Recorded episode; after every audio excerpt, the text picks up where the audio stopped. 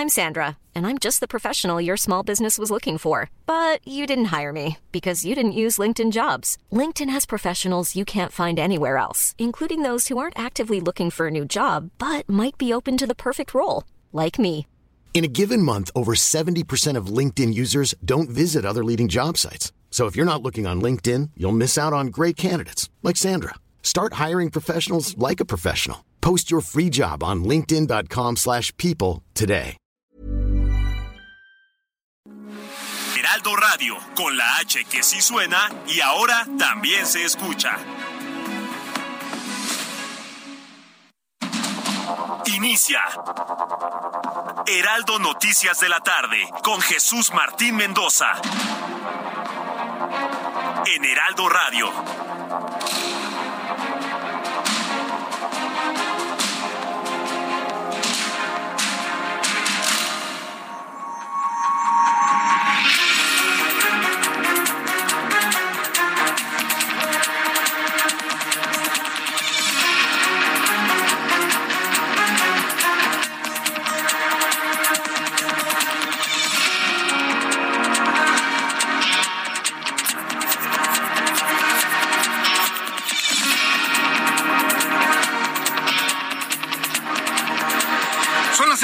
En punto, hora del centro de la República Mexicana. Bienvenidos, muy buenas tardes. Iniciamos el Heraldo Radio. Hoy es lunes 14 de noviembre del año 2022. Como siempre, me da muchísimo gusto saludar a través de los micrófonos del Heraldo Radio en toda la República Mexicana.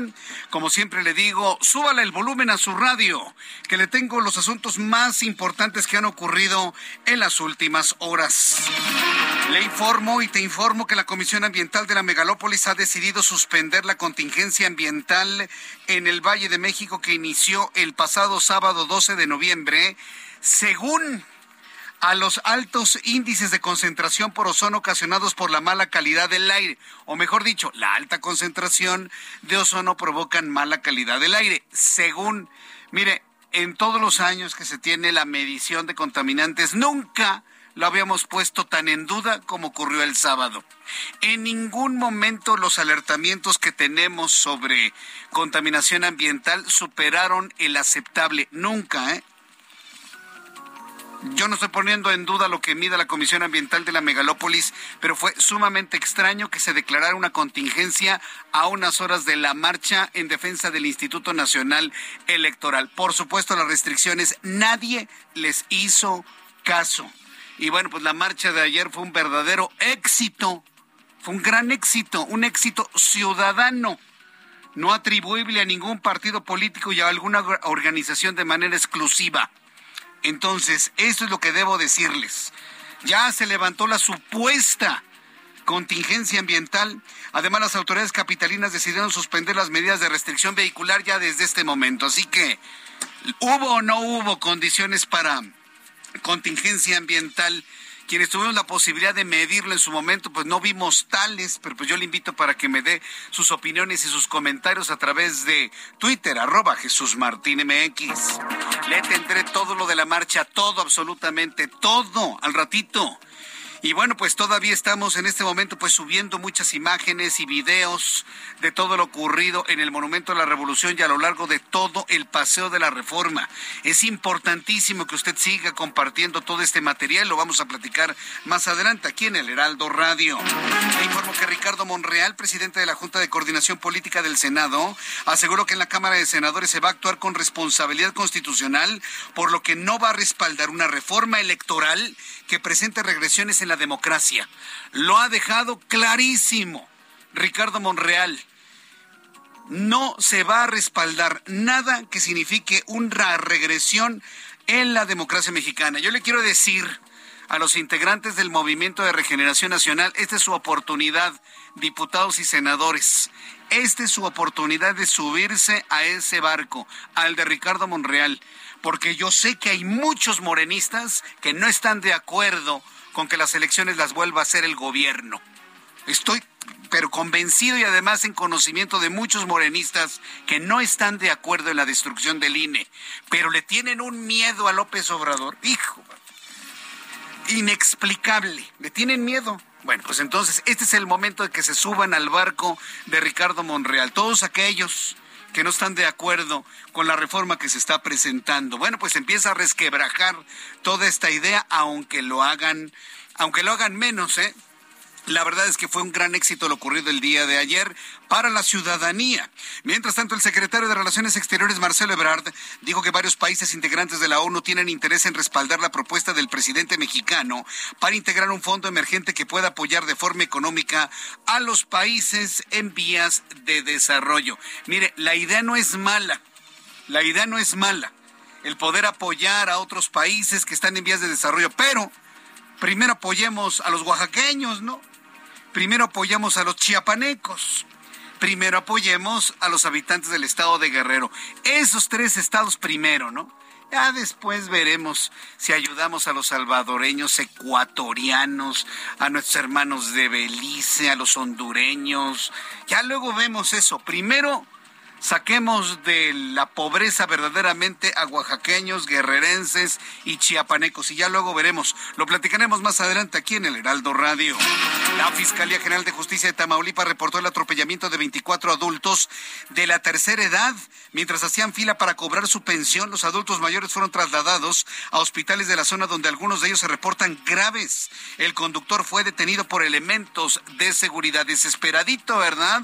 Les echó el carro encima y casi y los mata. Cinco están muy graves cinco adultos mayores. Le voy a tener también detalles. También le informo que la Fiscalía de la Ciudad de México informó que fueron detenidos Ana María N. y Alberto Alfonso N., quienes eran, quienes eran la maestra de natación y el guardavidas del colegio Williams.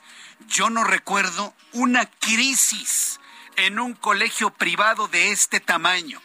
Los padres de familia están exigiendo el cierre definitivo del colegio Williams, no nada más por la muerte de Abner, sino por la gran cantidad de denuncias que hay en contra de ese colegio. Bueno, pues hay que recordar que en este colegio murió ahogado el niño Abner el pasado lunes mientras tomaba su clase de natación la Procuraduría Capitalina, la Fiscalía de la Ciudad de México ha tenido ya acceso a las imágenes de las cámaras de vigilancia del colegio en donde se observa la total negligencia. Se les olvidó que el niño existía y mientras estaba ahogando pedía auxilio. El guardavidas creo que estaba en el baño o desayunando, comiendo, la mujer veía para otro lado. Negligencia total y absoluta. Le tendré los detalles más adelante aquí en el Heraldo Radio.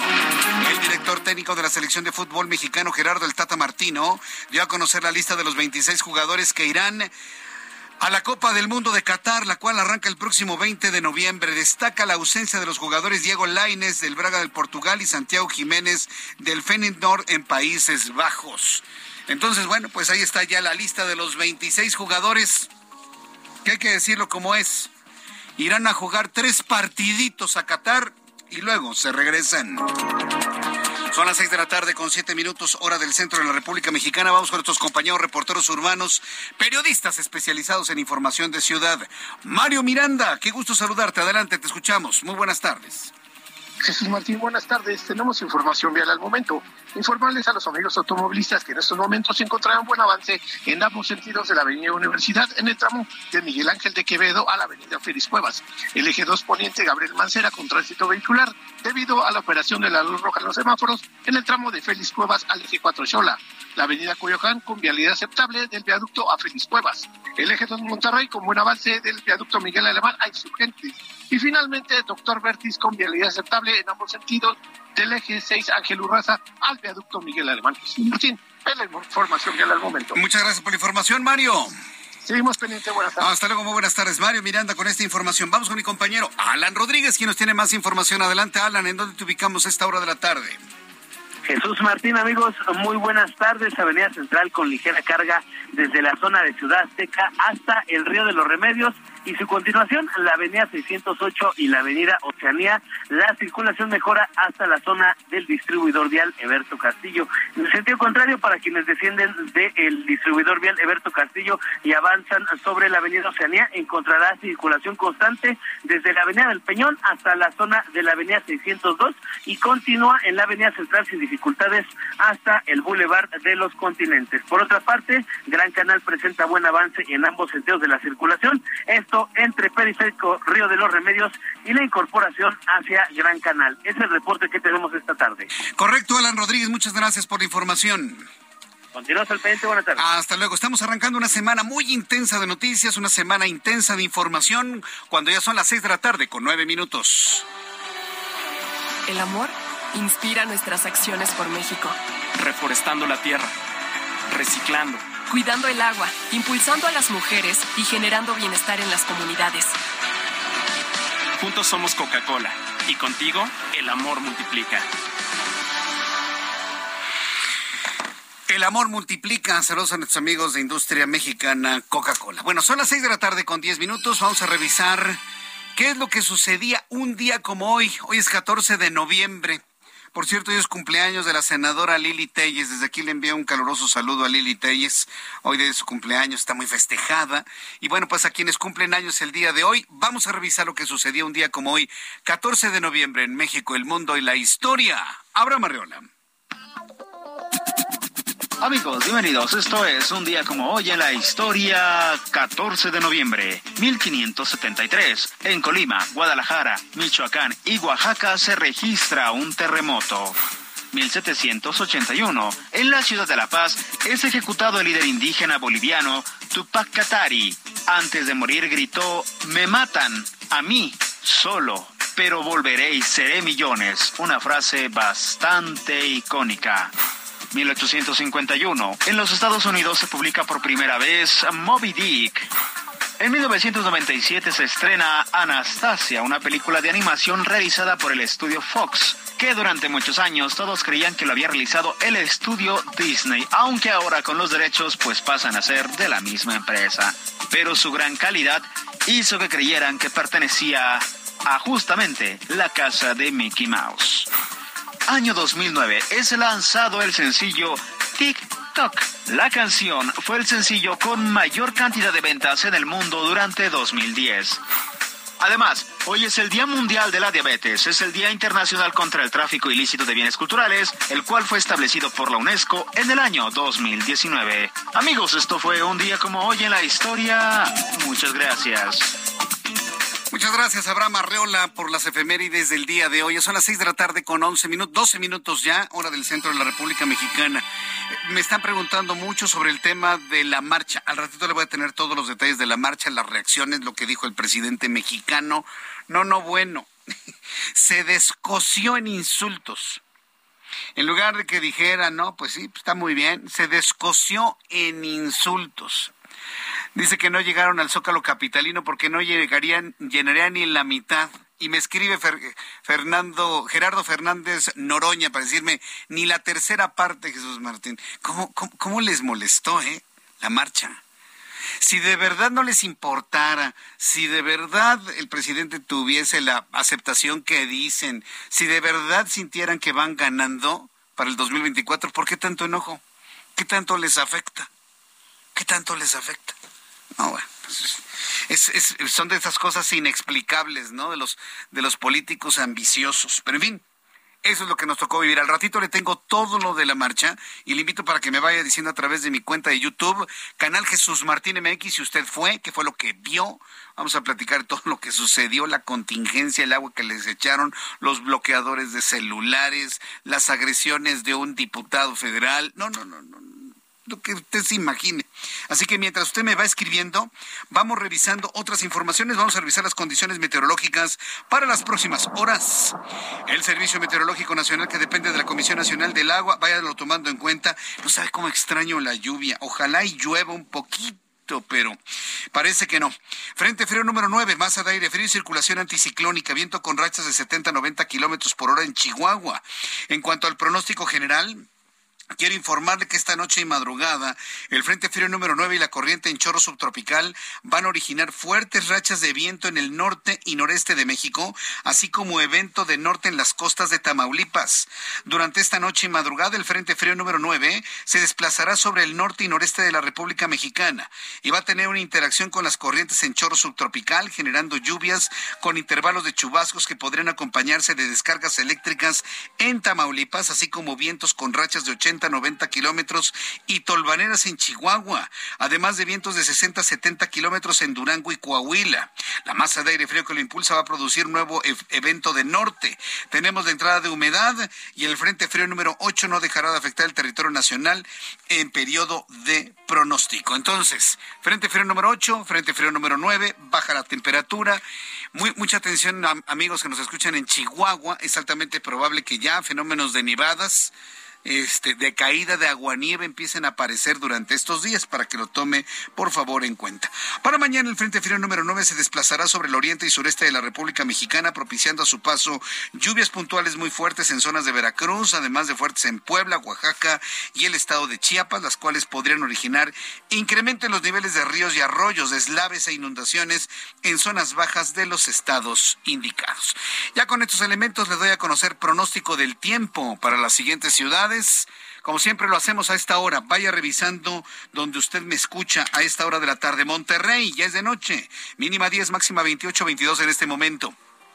En Guadalajara, Jalisco, la temperatura mínima será de 10 grados, máxima 27, 23 en este momento. En Tijuana, mínima 7, máxima 20, 17 grados. Gracias amigos que nos escuchan en Tijuana y en San Diego a través de eh, aplicaciones digitales, de opciones digitales. Se los agradezco infinitamente. En la ciudad de Mérida, mínima 20, máxima 32, 26 en este momento. Cuernavaca está cayendo la noche, mínima 15, máxima 26, 22 grados en este momento. Llueve en Houston, 14 grados hace frío, mínima 9, máxima 15. Y aquí en la capital de la República, el termómetro está en 22 grados, la temperatura mínima 11 y la máxima para mañana 26 grados Celsius.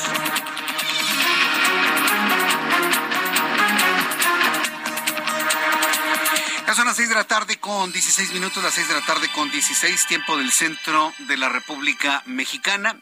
Bien, pues eh, vamos a revisar la información eh, urgente que ha ocurrido en las últimas horas. Sígame enviando sus comentarios a través de YouTube en el canal Jesús Martín MX sobre su participación en la marcha el día de ayer, lo que vio, lo que le gustó, lo que no le gustó. ¿Qué es lo que opina de las agresiones a las que fueron víctimas muchas personas?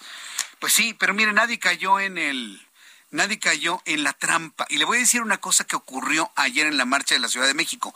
Fueron más de 50 marchas y de las otras casi nadie habla pero vamos a hacer un recorrido de lo ocurrido en otras partes del país. Pero aquí en la capital de la República, que se escuche fuerte y claro lo que ocurrió ayer. Una marcha de casi 600 mil personas a lo largo de todo Paseo de la Reforma. Luego subieron ahí algunas fotografías de lo que sucedía a las 9 de la mañana, cuando apenas la gente se estaba congregando. Pero bueno, así son. El, el ardor es de otras personas, no precisamente de este lado. Pero ¿qué fue lo interesante? No hubo violencia, no hubo quemas de paraderos, no hubo eh, rotura de cristales, no saquearon oxos. Fíjense nada más eh, la calidad de la, de la marcha de ayer. No hubo saqueos de oxos, no hubo quemas, no hubo gente encapuchada, no hubo martillazos, nada absolutamente. No se recogieron las toneladas de basura que dejan otros sectores de la población. Nada, absolutamente nada. No hubo camiones, no hubo tortas de queso de puerco, no hubo frutsis, no hubo billetes de 500, no hubo billetes de 200. Nada de eso ocurrió. ¿Y usted cree que de eso se habla? Hombre, para nada. Yo se lo digo. Nada de eso ocurrió. Lo que hace redonda la marcha de ayer, total y completamente ciudadana, que me muestren una fotografía donde estaban los camiones así, los 200, 300 camiones, como lo hace el oficialismo para llevar gente al grito, por ejemplo. A ver, a ver. No existen porque la gente fue de manera voluntaria. Muchos ya verdaderamente hartos y fastidiados de lo que está ocurriendo en México. Entonces tenemos que decirlo así. Luego me decían, es que ningún medio de comunicación cubrió el, el, acontecimiento. Claro que sí, nosotros sí, en televisión y en radio, nosotros sí. Yo no puedo hablar por los demás, pero nosotros claro que lo cubrimos. Fue noticia importante. Bueno, pero mientras me envía sus comentarios, vamos al tema de la, del Colegio Williams. ¿Podría el Colegio Williams como colegio privado estar viendo sus últimos momentos? Mire que los hemos buscado, pero nada, ¿eh? A nadie. Los padres de Abner, el niño de seis años que murió ahogado en la alberca del colegio Williams, se manifestaron este lunes para exigir el cierre definitivo del colegio Williams. El cierre definitivo del colegio Williams. Y acusaron a las autoridades de esa escuela de gestionar una campaña para revictimizar a su hijo. Ah, es que el director, dicen, anda diciendo que el que tuvo la culpa de ahogarse fue el niño. Palabras más, palabras menos. Vamos con nuestro compañero Israel Lorenzana, quien se encuentra precisamente muy cerca del colegio Williams y muy atento de lo que han declarado los padres de Abner. Adelante Israel, gusto en saludarte. Muy buenas tardes. Jesús Martín, el gusto es mío. Muchísimas gracias. Pues tras, tras darse a conocer la detención de dos profesores del colegio Williams, los padres de familia de Abner, menor fallecido en la clase de natación, pidieron a las autoridades la clausura del colegio. Fíjate, Jesús Martín, que en plena avenida Patriotismo se llevó a cabo una conferencia de prensa por parte de los papás del niño Abner. Los papás, bueno, pues señalan que lo único que buscan, Jesús Martín, es justicia y además dieron a conocer que después de todo lo ocurrido con su hijo, el colegio ha gestado una campaña para limpiar su nombre. Los padres de Abner condenaron las declaraciones del director y exigieron el cierre definitivo de la institución escolar, además de castigo a todos los responsables y no solo a las dos personas que inicialmente ya han llevado a prisión. Jesús Martín, vamos a escuchar precisamente al señor Leonardo Sánchez, padre de Abner, lo que nos dijo a los micrófonos de Heraldo Radio. Queremos dejar en claro que solamente exigimos justicia. Nos parece sumamente preocupante que el colegio, después de todo lo que ha ocurrido, siga gestando una campaña para hacer parecer como si la culpa de lo ocurrido corresponda a mi hijo de tan solo seis años, cuando nosotros hemos sido sumamente cuidadosos con la información que hemos proporcionado, partiendo siempre de los únicos elementos con, lo, con los que contábamos. A diferencia de lo que el colegio, por conducto de su director, nos vino a decir a mí e incluso a todos sus ustedes en el patio de las instalaciones, en donde de manera vulgar y sin escrúpulo alguno manifestó que había visto los videos donde Abner, mi hijo, se había desvanecido y que la maestra ingresó de inmediato a la alberca para sacarlo. Pues Jesús Martín, los padres del menor, en compañía de otras personas, marcharon sobre patriotismo pidiendo justicia. Además, en una de las entradas de la escuela pegaron cartulinas y dejaron flores en memoria de Abner. El colegio Jesús Martín hasta hoy permanece cerrado y han señalado a través de redes sociales y la comunicación con los padres que será hasta nuevo aviso cuando regresen a clase. Las investigaciones continúan, Jesús Martín, y nosotros, por supuesto, también vamos a estar al pendiente. Gracias por la información, Israel. Hasta luego. Hasta luego, que te vaya muy bien. Bueno, pues eh, habían dicho, habían informado este, la dirección de este colegio, eh, esta escuela privada, Colegio Williams, que está en la calle de Revolución y, Empresa, sí, en Miscoac. Había dicho que tres días de luto, ¿no? Tres, días de luto por la muerte del niño. No, no es cierto. Está cerrada la escuela hasta nuevo aviso, hasta que no termine la investigación. La Fiscalía de la Ciudad de México mantiene el colegio cerrado. Y lo que están pidiendo los papás de Abner es que les quiten el registro de la Secretaría de Educación Pública. Ya, que se acabó. Y bueno, pues vamos a ver finalmente quién va a tener la razón. Por lo pronto, bueno, pues yo creo que la estrategia que ha tomado el colegio no ha sido la más adecuada, no ha sido la correcta. Lo que hace ver claramente que no tienen un protocolo de crisis. No lo tienen y entonces han dado palos de ciego con algunas, algunas declaraciones que han sido entendidas como una revictimización del niño ahogado. Muy mal, ¿eh? muy mal manejado el asunto, ¿eh? verdaderamente. Bueno, en otros asuntos, la fase 1 de contingencia ambiental del Valle de México que inició el sábado 12 de noviembre se suspendió informó la Comisión Ambiental de la Megalópolis. Esta fue instaurada según que porque las concentraciones de ozono generaron una mala calidad del aire, según Además, se tomó la decisión de finalizar con las restricciones vehiculares en la Ciudad de México.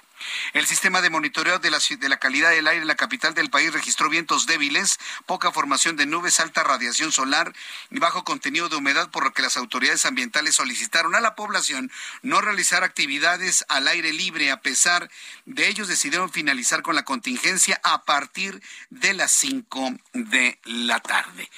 ¿Usted creyó esto de la contingencia? Los datos de la Comisión Ambiental de la Megalópolis hablaban de una concentración de ozono el sábado para aplicar una, una contingencia en domingo, cuando en domingo nunca se aplican por el hecho de ser domingo. Y luego todos los que llegaron en la marcha al Monumento a la Revolución les prendieron las fuentes y los mojaron a todos.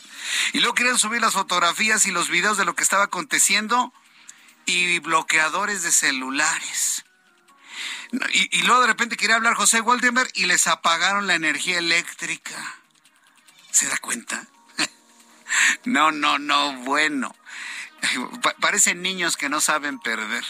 Bueno, voy a ir a los anuncios, regreso con todo este asunto de la marcha el día de ayer, ayer domingo, y le invito para que me escriba a Twitter, arroba Jesús Martín MX, y YouTube, canal Jesús Martín MX. Escucha las noticias de la tarde con Jesús Martín Mendoza. Regresamos.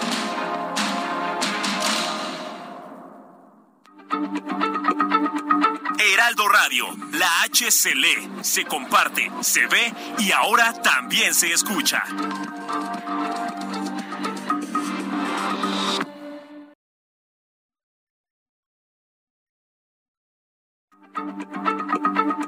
Heraldo Radio, la H se lee, se comparte, se ve y ahora también se escucha.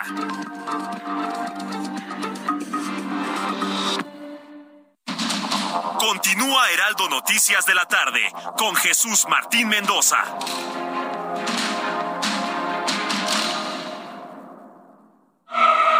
No te pierdas lo que Total Play tiene para ti este buen fin.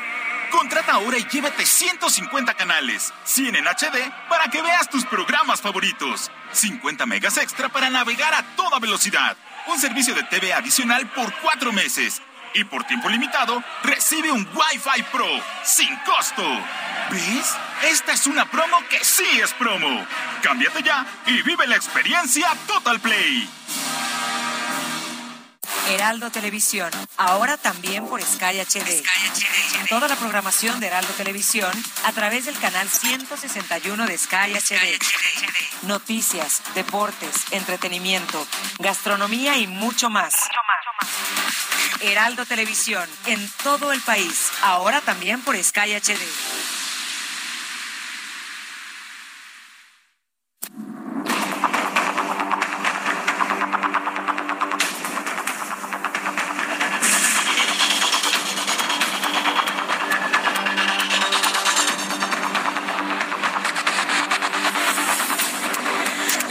La tarde con 31, las 6 de la tarde con 31 minutos hora del centro de la República Mexicana. Bien, vamos a hacer una revisión de lo ocurrido ayer.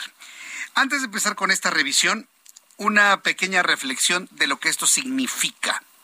Sí. ¿Qué significa? Es, es una esperanza. Es decir, una esperanza en el sentido de que efectivamente la sociedad mexicana, cuando está verdaderamente hasta el gorro, cuando está verdaderamente, como decimos algunos, hasta el queque, cuando verdaderamente estamos fastidiados, entonces nos podemos organizar para marchar. Lo ocurrido ayer fue una manifestación ciudadana digna, digna de tomarse en cuenta, digna de informarse. Me están diciendo que otros medios de comunicación no lo tocaron. Pues es problema de los otros medios de comunicación, no es mala respuesta. Es problema de ellos, de sus autocensuras. Porque independientemente de las filias y de las fobias, el que una sociedad se movilice de esa manera a través de las redes sociales, sin la necesidad de autobuses, ni de tortitas de queso de puerco, ni de billetitos en la bolsa, nos da una luz de esperanza de que cualquier cosa que nos que queramos de manera organizada, de cualquier sector de la población, lo podemos hacer. Lo ocurrido ayer es una muestra de que la sociedad mexicana tiene todavía una capacidad muy importante de autorregularse, de autoorganizarse y de manifestarse de decir que sí y de decir que no, independientemente del sector al que pertenezcamos, independientemente de ello. Eso es lo importante de lo ocurrido el día de ayer. Segundo asunto importante de lo ocurrido ayer domingo 13 de noviembre, y que me parece que es el central, la protesta de quienes no estamos de acuerdo con el ser y hacer de nuestro administrador en Palacio Nacional. Hemos dejado la protesta de Twitter la de Facebook, la de Instagram, para hacernos presentes en las calles. Este es un cambio muy importante. un cambio, ¿sí? Que puede ser un arma de dos filos. Puede ser un arma de dos filos. La presencia de los ciudadanos en las calles, y lo hemos visto en la historia, y lo hemos visto en otras naciones latinoamericanas, puede significar una llamada de atención para el administrador o el gobernante para que haga las cosas como la ciudadanía exige que se hagan. Pero puede ser un arma de dos filos porque esto puede significar una escalada de enconos y de violencias, cosa que evidentemente no estamos ni siquiera sugiriendo. Ya están anunciando que una marcha el 1 de diciembre, pues que hagan su marcha. Pero aquí la parte que llega a preocupar, ahora ya con la gente en la calle, ya no está la gente en Twitter, ya no está la gente en Facebook, ya no está en Instagram, ya está en la calle. Y lo platicaba con Fernando Belauzarán el día de hoy en el Heraldo Televisión. ¿sí? Esto ya no tiene marcha atrás. Si ya, si ya salimos a las calles, es para quedarnos en las calles a exigirle a quien administra que lo haga como lo pedimos y como lo pide evidentemente la mayoría de los mexicanos. Así de sencillo, sean de un lado, o sea del otro. Pero el peligro que existe es la radicalización del discurso del presidente mexicano. Esa es la parte que a mí en lo personal me preocupa. Hoy ya lo vimos, radicalizado, en lugar de pues, decir, pues sí, sí, hay, hay, mucha gente, en lugar de asumir lo que la otra vez dijo de que si cien mil personas se manifestaban, él se iba a su rancho, fue casi un millón, fue casi diez veces más. Y no lo va a hacer, pues sí, porque de lengua nos comemos un taco, ¿no? Entonces, ya vimos una radicalización en el discurso y esa es la parte que podría preocupar. Pero bien, los organizadores de esta y futuras marchas han asegurado que se mantendrán con esta convocatoria de todos en la calle. Sobre todo ahora que venga la discusión de la reforma electoral y esto ha servido para decirle a los legisladores, hay una sociedad que les va a reclamar si ustedes desmantelan el Instituto Nacional Electoral. ¿Cuál fue la reacción? Fíjese, hubo un fenómeno muy interesante allá en las redes sociales, ya entrada la noche, ya después con la resaca de todo lo que fue el éxito, sí, el éxito de esta marcha, fue un éxito redondo, pésele a quien le pese. Es que fueron cinco mil, sí, hombre, fuimos 34, hombre. Créame que el número no importa. En el momento en el que sabemos de que fuimos un número muy importante en toda la República Mexicana, pues que los otros digan que fueron mil, sí, hombre, mil fuimos, nada más. No importa. Todo el mundo estaba a la espera de lo que diría el presidente mexicano en la conferencia matutina del día de hoy. Y leí muchos tweets que decían, hoy ya estoy listo para poder ver su reacción. Empieza la conferencia matutina y dice, nos vamos a ir rápido, no hay mucho de qué hablar. Se aventó tres horas y media. Ha sido su conferencia más larga. Para que vean ustedes de que dice una cosa y a la mera hora hace otra, completamente distinta. Tres horas y media duró su conferencia el día de hoy, hablando, hablando y hablando, insultando y señalando y degradando y minimizando, minimizando. Miren, el tiempo que le dio, reconoció la importancia y el éxito de la marcha. Si no hubiese tenido éxito, ¿saben qué? Una pregunta y nos vamos porque no tiene sentido que perdamos tiempo en ello. No, tres horas y media.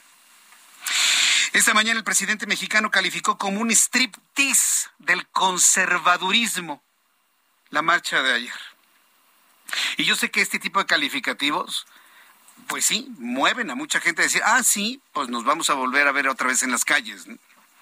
Lo calificó de striptease del conservadurismo, la marcha en defensa del Instituto Nacional Electoral, realizada ayer domingo en la Ciudad de México y en 50 ciudades más en todo el país aseguró que quienes se manifestaron en el fondo lo hicieron en contra de su transformación que se está llevando en el país. O sea, él, no la propuesta, no el INE, no los consejeros, no el tribunal, no la reforma política, no la boleta, no la elección, no, él.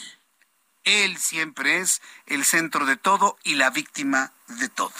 Esto lo digo hoy en la mañana fue como una especie de striptease político, público, del conservadurismo en México. Lo hicieron a favor de la corrupción, lo hicieron a favor del el racismo, a favor del clasismo, de la discriminación. Sí, así se siguió, como hilo de media, ¿no? Como se dice. Y es que la marcha en sí mismo, las cientos de miles de personas en Ciudad de México, otras partes del país e inclusive en el extranjero, pues sí provocaron una profunda preocupación dentro de la estructura gubernamental mexicana de este tiempo. Están preocupados, por supuesto que están preocupados.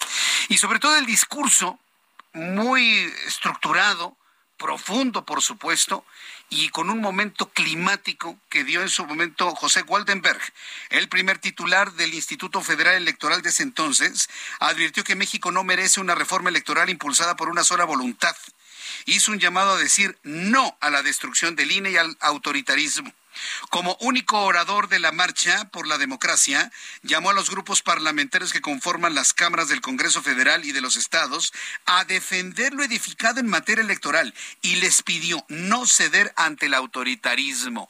Hoy Ricardo Monreal dijo que no va a aprobar él ni sus, ni sus senadores una regresión en la democracia y en los procesos electorales. Hoy lo dijo Ricardo Monreal suena a contestación directa a lo que ayer planteó José Waldenberg en el Monumento a la Revolución.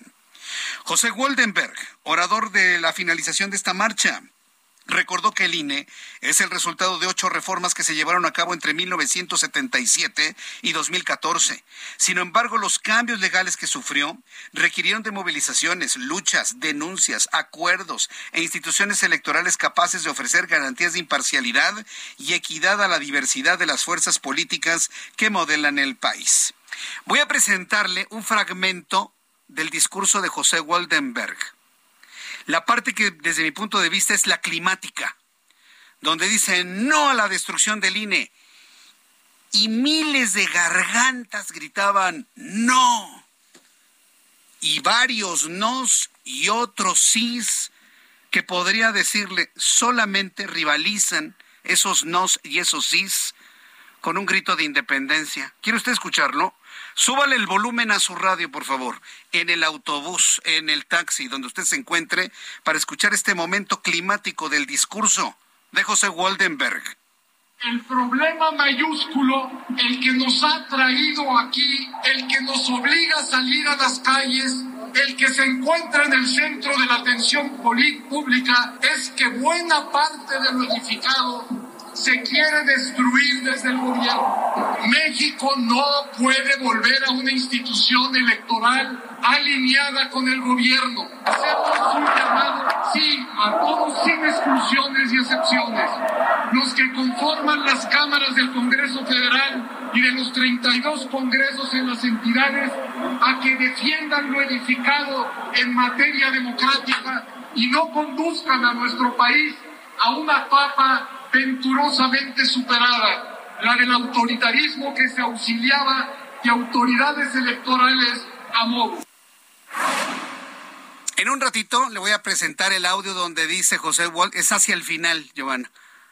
No a la destrucción del INE y toda la gente responde no. No a la cancelación de los institutos electorales estatales. No. Sí a la democracia. Sí. Ese es el momento climático. Ese es el momento climático del, del discurso.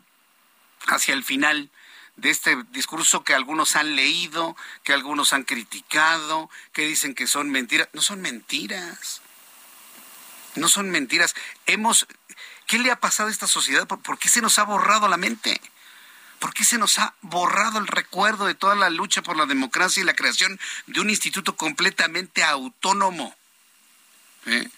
Completamente autónomo como es el Instituto Nacional Electoral, que tiene errores, sí, que tiene excesos también, pero de ahí a ir a su destrucción y su eliminación para que otra vez el gobierno haga los conteos electorales.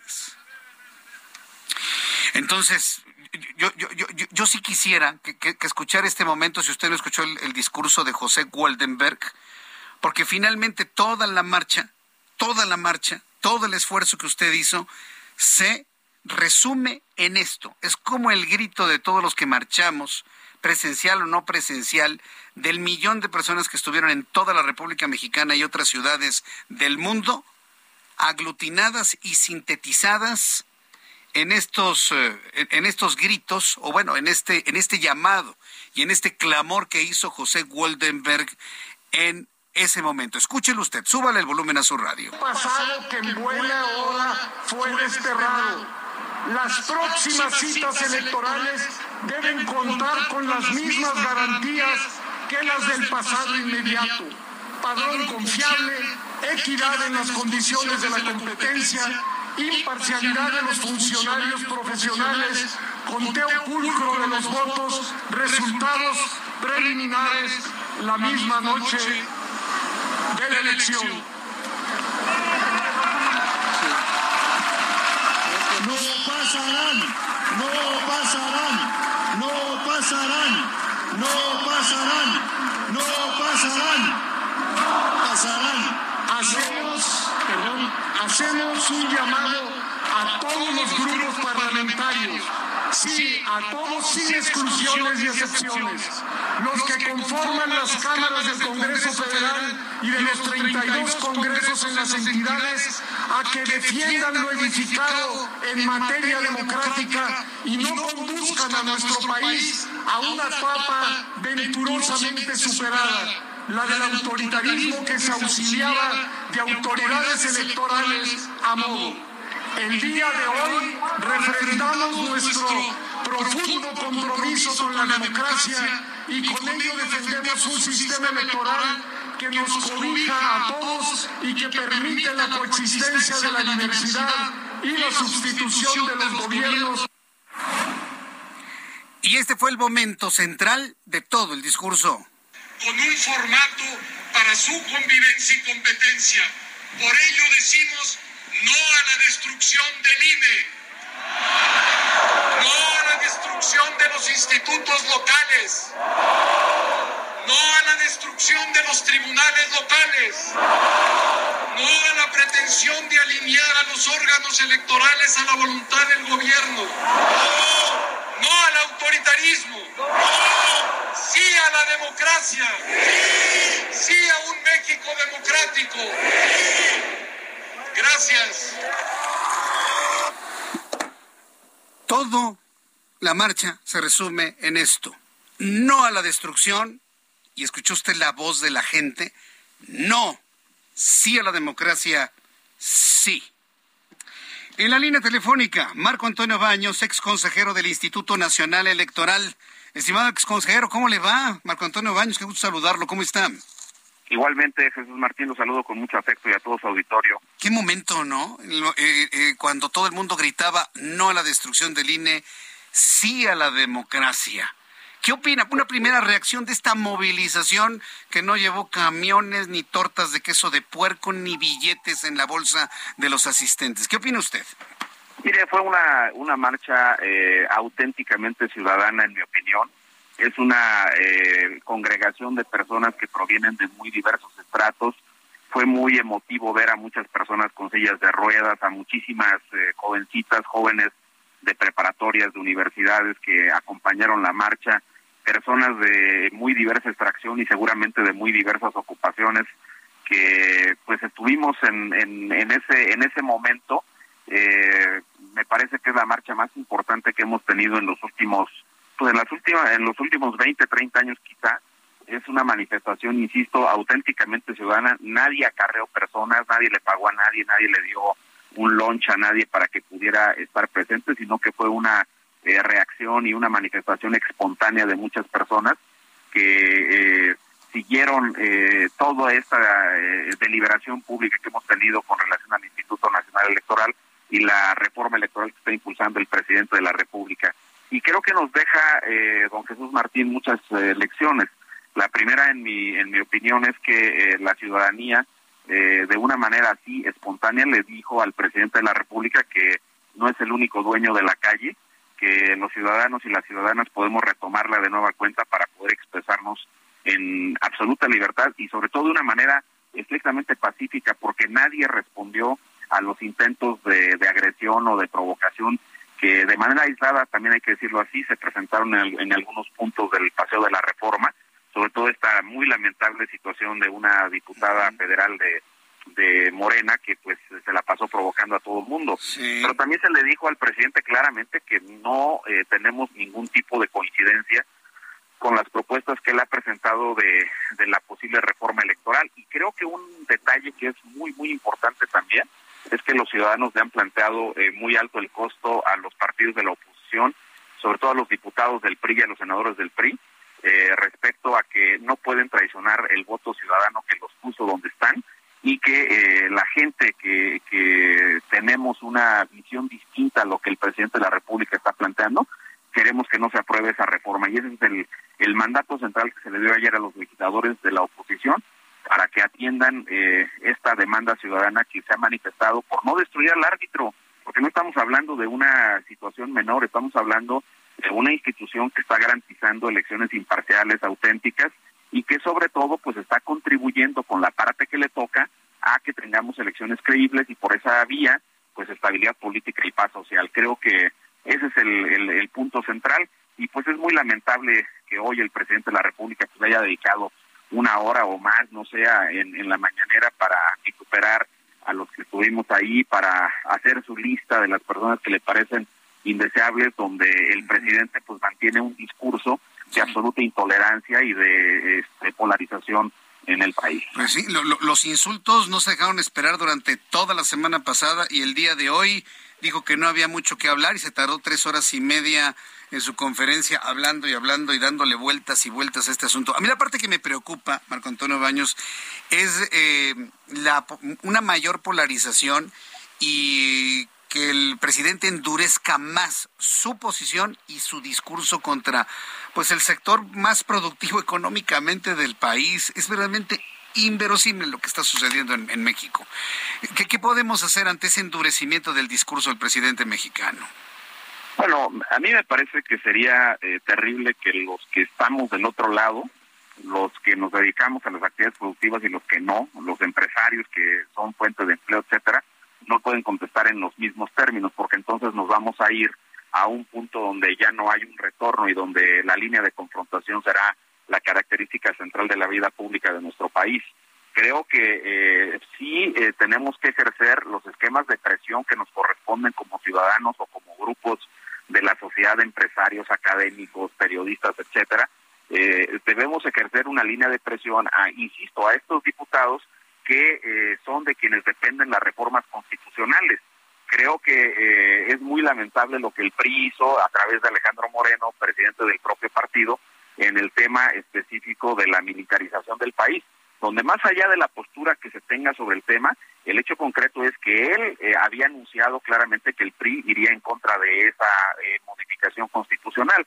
Y no solamente no estuvo este cumplimiento de lo que él ofreció, sino que fue su propio partido el que impulsó ese, ese cambio, este, presentando la iniciativa de una diputada que ahora preside el eh, Poder Judicial del Estado de Durango. Entonces yo digo, sí tenemos que este, mantener eh, un poco la calma y, ni modo, le, nos queda eh, un tramo todavía del sexenio del presidente López Obrador que lamentablemente en su condición de jefe de Estado pues ha utilizado la tribuna de la mañanera para poder estar este, polarizando al país, dividiendo al país, para estar haciendo señalamientos pues que lastiman y, sobre todo utilizando adjetivos, por ejemplo, la semana pasada a todos los que hemos opinado en contra y los que estábamos eh, planeando ir a la marcha y que finalmente lo hicimos ayer, pues nos llamó cretinos, es un insulto lo que hizo, es lo que eh, digo, esa palabra tiene una connotación, ahora no, no me dedico a, a estudiarla, pero sí creo que es un tema donde el presidente se ha excedido en los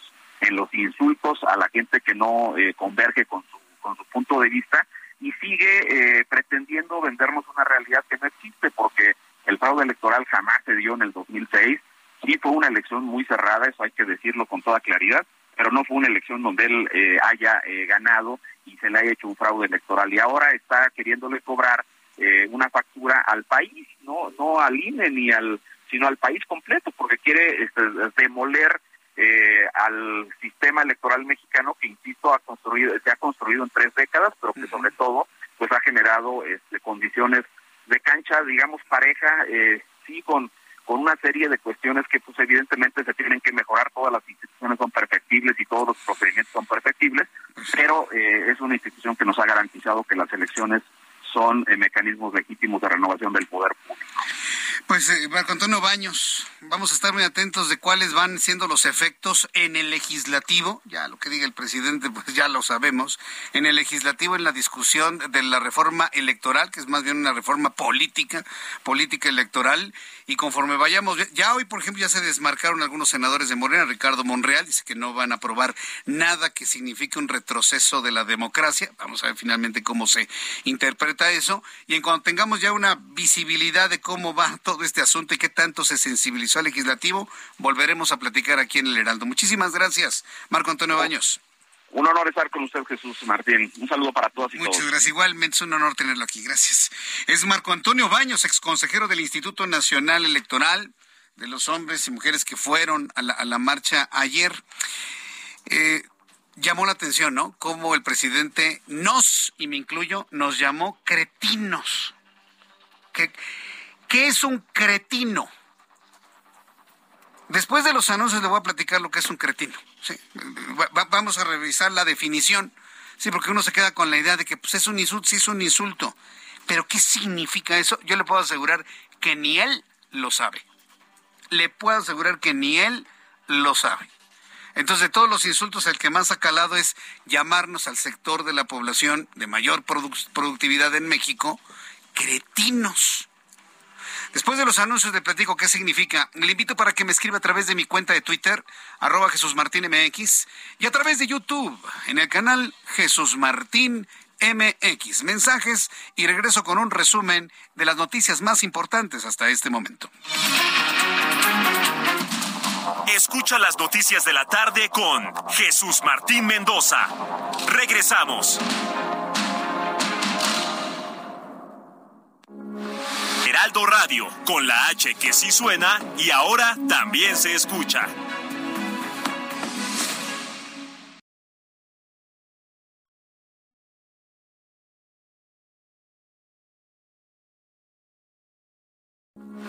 Heraldo Radio, con la H que sí suena y ahora también se escucha.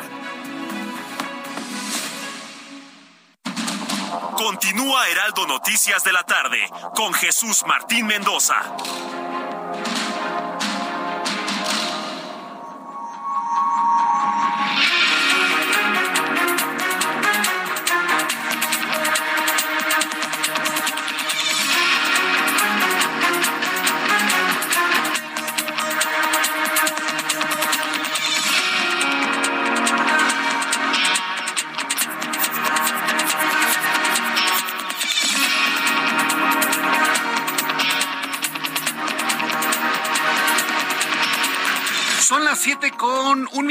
Las 19 horas con un minuto hora del centro de la República Mexicana, le presento un resumen con las noticias más importantes en el Heraldo Radio.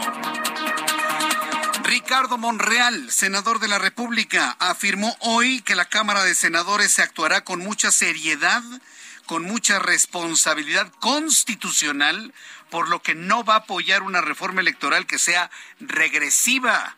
Ha aclarado el senador Ricardo Monreal Agregó que la población mexicana no debe preocuparse porque se harán las cosas bien en el Senado respetando la constitucionalidad y no imponiéndose por la mayoría, sino construyendo acuerdos. Más adelante aquí en el Heraldo Radio le voy a presentar el audio, el compromiso que ha hecho Ricardo Monreal. Vaya, como una especie de respuesta a lo que ayer planteaba José Waldenberg, único orador en la culminación de la gran marcha en defensa del INE. Le informo que Irving Barrios, fiscal general de Tamaulipas, reportó el atropellamiento de 24 personas de la tercera edad mientras esperaban formadas para cobrar su pensión en las afueras de un banco del bienestar ubicado en el municipio Río Bravo. Más adelante le voy a tener detalles del estado de salud. Hay cinco adultos mayores que se debaten entre la vida y la muerte. Marco Antonio Baños, ex consejero del INE, declaró en entrevista con el Heraldo Radio que la marcha en defensa del INE envió un mensaje muy claro de que los ciudadanos podemos recuperar las calles para manifestarnos de manera pacífica sin contestar a las agresiones y provocaciones que fueron suscitadas por el gobierno y por una disputa, una diputada federal de Morena agregó que en esta marcha auténticamente ciudadana dejen claro que muchas personas no tienen ningún punto coincidente con la reforma electoral. Esto nos dijo Marco Antonio Baños. La ciudadanía eh, de una manera así espontánea le dijo al presidente de la República que no es el único dueño de la calle, que los ciudadanos y las ciudadanas podemos retomarla de nueva cuenta para poder expresarnos en absoluta libertad y sobre todo de una manera estrictamente pacífica porque nadie respondió a los intentos de, agresión o de provocación que de manera aislada, también hay que decirlo así, se presentaron en, algunos puntos del Paseo de la Reforma, sobre todo esta muy lamentable situación de una diputada federal de, de Morena que pues se la pasó provocando a todo el mundo. Pero también se le dijo al presidente claramente que no eh, tenemos ningún tipo de coincidencia con las propuestas que él ha presentado de, la posible reforma electoral. Escuche la siguiente noticia en este resumen. Súbale el volumen a su radio. Porfirio Muñoz Ledo, expresidente de la Cámara de Diputados y todavía integrante de Morena, del Movimiento de Regeneración Nacional, exigió la renuncia inmediata de Andrés Manuel López Obrador como presidente de México. Porfirio Muñoz Ledo asegura que su reacción contra las personas que defienden al INE revela perturbaciones psicológicas graves. Agregó que el presidente debe renunciar conforme al artículo 86 constitucional. Vamos a exigir todos y en todas partes. Bueno, pues hoy se levanta Porfirio Muñoz Ledo a exigirle al presidente mexicano que por su condición de salud presente su renuncia con base en el artículo 86 de la Constitución. Eso lo dijo Porfirio Muñoz Ledo. Al ratito le tengo detalles de estas declaraciones.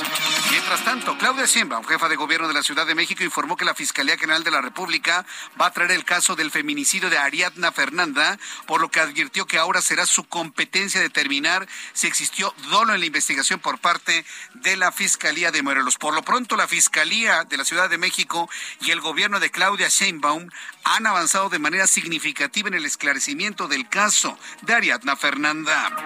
Le informo que la Universidad Autónoma de Querétaro, la UAC, hizo el primer injerto de piel de pescado tilapia a Ali Adli Prado, paciente con pie diabético, gracias a un tratamiento impulsado por la maestra Alicia Barajas Pozos, investigadora de la Facultad de Enfermería. Ali Adalí comentó que su calidad de vida ha mejorado significativamente, pues ya se había resignado a perder su pie. Esta mañana se reportó la caída de otra mujer en una coladera en la alcaldía, ahora en Cuauhtémoc. La mujer que resultó herida, aunque no de gravedad, dijo que bajó de un camión de transporte público para huir de un asalto, pero cayó en una coladera abierta que vecinos acusan lleva cinco años sin la tapa de la alcantarilla. Bueno, pues eh, hay que ver efectivamente, esta es una avenida principal Acuérdense que las avenidas principales son responsabilidad del gobierno central, las vialidades secundarias son responsabilidades de las alcaldías. Le informo que una jueza federal en materia administrativa concedió una suspensión definitiva a Alejandro Moreno, líder nacional del PRI, para evitar que Laida Sansores, gobernadora de Campeche, continúe difundiendo información o realice cualquier tipo o cualquier mención en torno a Alejandro Moreno. Una jueza federal en materia administrativa le concede del amparo. Así que la señora Sansores no podrá ni siquiera imaginar el nombre de Alejandro Moreno. La compañía Amazon planea despedir aproximadamente a 10.000 trabajadores a partir de esta semana, lo que representa el despido de cerca del 3% de toda su plantilla laboral, siendo el mayor recorte de personal de la compañía de acuerdo con información que ha revelado The New York Times. Le informo en este resumen de noticias que integrantes yihadistas en Nigeria secuestraron a cerca de 40 mujeres, de las cuales asesinaron a 20 quienes acusaron de practicar brujería. Mire, ¿se acuerda que le he dicho que toda la humanidad de este planeta parece que estamos en una regresión a la Edad Media? Ah, bueno, ¿quiere más muestras? Entre terraplanistas que aseguran que la Tierra es plana, ¿sí? Políticos latinoamericanos que siembran pollos y se echan humos hacia adelante y hacia atrás. Y ahora esto, ¿no? En Nigeria matan a 20 mujeres por considerarlas brujas, ocasionando la muerte repentina de un comandante del grupo yihadista, declaraciones que otorgó una de las supervivientes y familiares de las víctimas a medios internacionales. Es de verdad de no creerse. ¿eh? Y si sumamos todos estos ejemplos que le he puesto en este momento y ponemos y sumamos más, nos daremos cuenta que estamos llegando a una era oscurantista otra vez, toda la humanidad. No importa que tenga usted el iPhone 14 Pro, no importa. Podemos estar en una época oscurantista medieval como sucedió hace más de 1500 años. Entonces, bueno, pues ya lo platicaremos más adelante aquí en el Heraldo Radio. Científicos alertaron por el incremento de emisiones de gases de efecto invernadero a la atmósfera durante 2022 a consecuencia de los combustibles fósiles alcanzando un nuevo récord de 37.500 toneladas al año. A pesar del desarrollo de acuerdos internacionales para disminuir las emisiones de estos gases contaminantes, pues claro, Ahora con la pandemia, pues todo este cuidado se dejó de lado, ¿sí? Y se está privilegiando la reactivación económica como de lugar a costa de lo que sea. Y aquí están las consecuencias. Se han incrementado los gases de efecto invernadero a nuestra atmósfera. Asunto que le llevaremos el seguimiento, por supuesto, aquí en el Heraldo Radio. Son las noticias en resumen. Le invito para que siga con nosotros. Le saluda Jesús Martín Mendoza.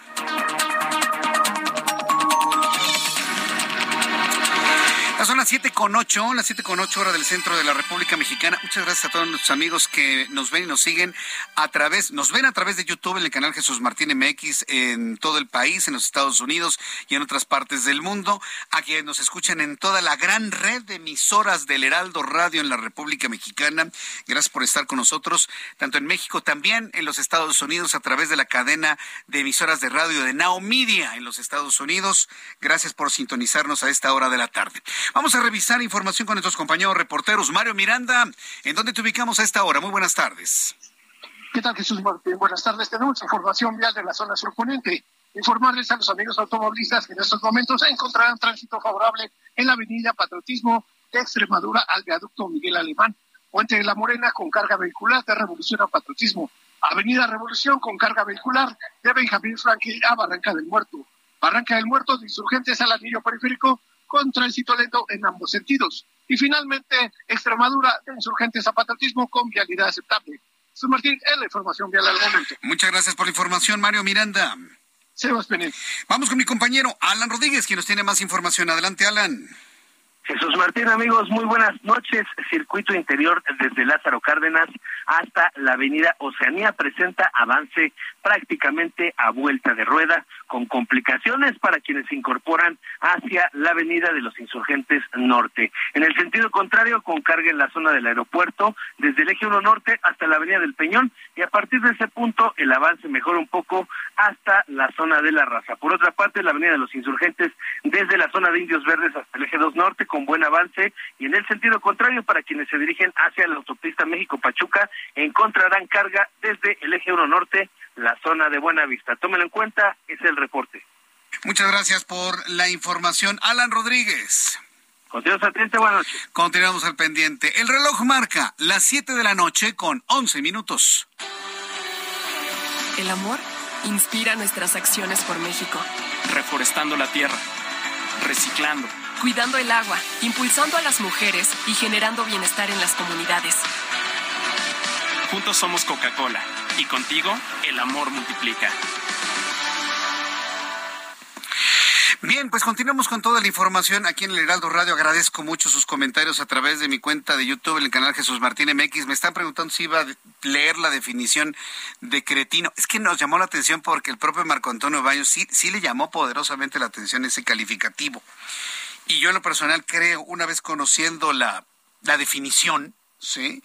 Yo creo que Andrés Manuel López Obrador no sabe ni siquiera lo que significa ser un cretino. Mira, ahí le va. Súbale el volumen a su radio. Cretino es relativo a cretinismo. Ah, ahí entonces es, es, un, es un padecimiento. Ojo, ¿eh? Cretinismo es una enfermedad. Primer punto. Es una enfermedad que se caracteriza por un déficit permanente en el desarrollo físico y psíquico y va acompañada de deformidades del cuerpo y retraso de la inteligencia. Es debido a la falta o la destrucción de la glándula tiroides durante la etapa fetal. Eso es el cretinismo. De manera coloquial, un cretino es estúpido o idiota. Estoy leyendo las definiciones de la Real Academia de la Lengua Española. Cretino, adjetivo masculino, que padece cretinismo. Ya escuchamos que es una enfermedad limitante. Dos, persona, persona que es estúpido o necio. ¿Eh? Esa es la definición. Las dos acepciones de la palabra cretino.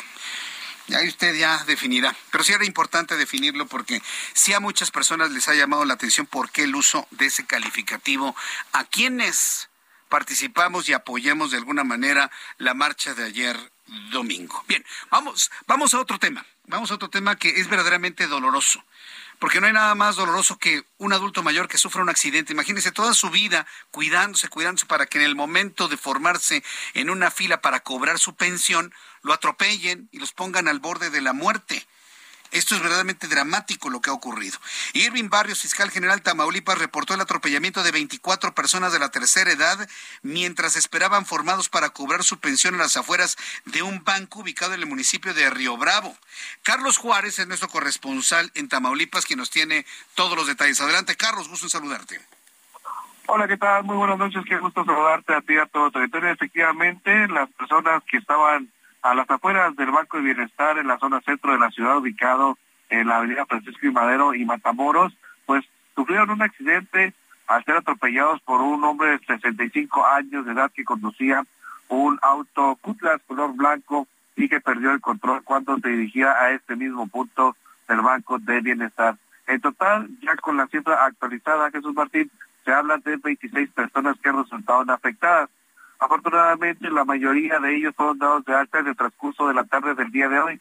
Sin embargo, cinco se encuentran hospitalizados en el Hospital General de Río Bravo en su calidad como graves. Hay que señalar que fueron atendidos por socorristas de protección civil del municipio, así como el Estado y también de lo, que viene siendo de la Cruz Roja Mexicana, que los llevaron a los hospitales generales, del IMSSE y del IST y lo que viene siendo el Seguro Social. Hasta el momento también se dio a conocer que la delegación de programas de bienestar en Tamaulipas estará apoyando a las familias de los adultos mayores que resultaban afectados durante este accidente. Mientras tanto, la persona que iba conduciendo el vehículo quedó a disposición de la Fiscalía General de Justicia del Estado. Jesús Martín, en la información. Muchas gracias por eh, la información desde Tamaulipas. A ver, nada más dime una cosa, la persona que los atropelló lo hizo accidentalmente, se quedó dormido, venía pues alcoholizado, les aventó el auto, o sea, ¿qué fue lo que ocurrió?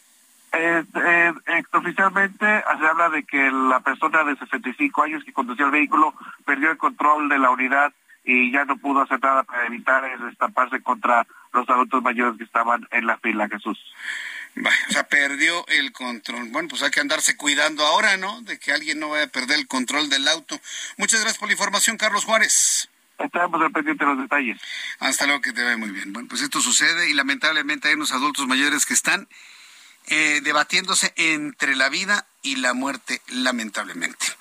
Este domingo un juez dictó prisión preventiva a Jesús Alexis presunto responsable de la muerte de la maestra de inglés Mónica Citlali Díaz Recente. ¿Se acuerda de esta mujer que apareció eh, asesinada y que estaban buscando al novio? Encontraron al novio eh, Mónica Citlali, la maestra de inglés, desapareció el 3 de noviembre pasado y encontrada muerta en la carretera México-Cuernavaca. Seis días después de la primera audiencia de formulación de la imputación, se llevó a cabo en el penal de Chiconautla, en Ecatepec, en el Estado de México, tras cumplimentar las órdenes de aprehensión contra Jesús Alexis N. y su madre María Isabel N. por su presunta responsabilidad en el feminicidio de la profesora. Medios locales revelaron que Jesús Alexis llegó a la sala de audiencias con suero intravenoso, por lo que el juez pidió atención médica. Sin embargo, él y su madre se reservaron el derecho a, declarar. viene bien, viene bien enfermo, ¿no? De esas triquiñuelas legaloides de abogados leguleyos, porque eso es lo que son. Que te pongan un suero, ¿no? Para que el juez te vea enfermo. Ay, ay, ay, me vengo muriendo. ¿Puedo declarar desde mi casa? Bien valientes para matar mujeres, pero bien cobardes para enfrentar la ley, ¿no? Increíble. Yo cuando leo este tipo de cosas digo, ¿qué, país estamos viviendo de verdad? Eh? El gobierno del Estado de México anunció el adelanto del aguinaldo a 164.517 servidores públicos de la entidad con el fin de colaborar con el programa El Buen Fin 2022 y reactivar la economía formal a través del consumo de productos nacionales, indicó la Secretaría de Finanzas del Estado de México. ¿De verdad? ¿De verdad?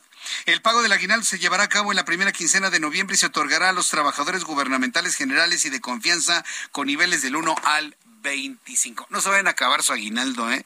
Por favor Sí, porque ya luego llegan a la primera posada con una mano adelante y una atrás, señores. No, no, no.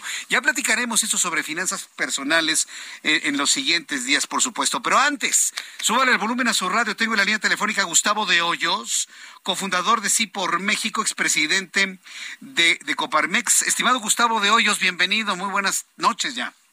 ¿Qué tal, Jesús Martín? Qué gusto saludarte.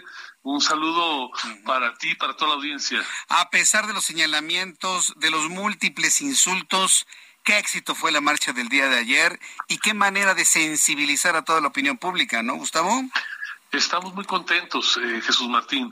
La realidad es que la ciudadanía tomó las calles, se está expresando de una manera como nunca lo había hecho, al menos en las últimas décadas, sin duda es la más importante movilización espontánea de carácter nacional por una causa que es ecuménica, es decir, que nos importa a todos, porque lo que ocurrió el día de ayer en todo el país es justamente la voz de la ciudadanía exigiendo sus derechos, exigiendo su capacidad de influir y de decidir la vida del país, Jesús Martín. Ahora, eh, los organizadores, que bueno, pues no podemos hablar de uno, de varios, fueron muchos organizadores y toda la voluntad de la gente que fue, fuimos a marchar el día de ayer.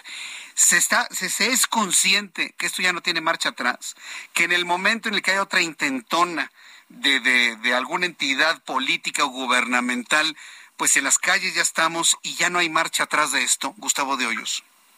Mira, eh, los que empezamos la organización eh, estamos reconociendo que la primacía, el reconocimiento es para cada ciudadana y cada ciudadano que participó. Imposible que nadie por sí mismo, ninguna organización, mucho menos un partido político, hubiera podido convocar a esta cantidad de personas si no hubiera este gran valor, ese entusiasmo de parte de la ciudadanía. Y como bien apuntas, Jesús Martín, ahora que dimos este paso hacia adelante, que abandonamos el miedo, que no hicimos caso a las descalificaciones, a las amenazas, a las estigmatizaciones, creo que ya no la creímos. Y por eso, en mi opinión, estamos en presencia de la primera llamada, pero no la última. De aquí hacia adelante eh, vamos a estar muy pendientes, tomando la iniciativa siempre que sea necesario para defender los derechos que tenemos como ciudadanos. Eh, eh, el efecto de la marcha desde el punto de vista mediático y en la gente que fue y la que no fue también, es verdaderamente de, de asombro ese efecto también está en los legisladores, Gustavo de Dios, que a fin de cuentas son los que van a tener en su mano la delicada tarea pues de no aprobar una reforma electoral regresiva, Gustavo de Hoyos. ¿Se ha sensibilizado al legislativo con esto?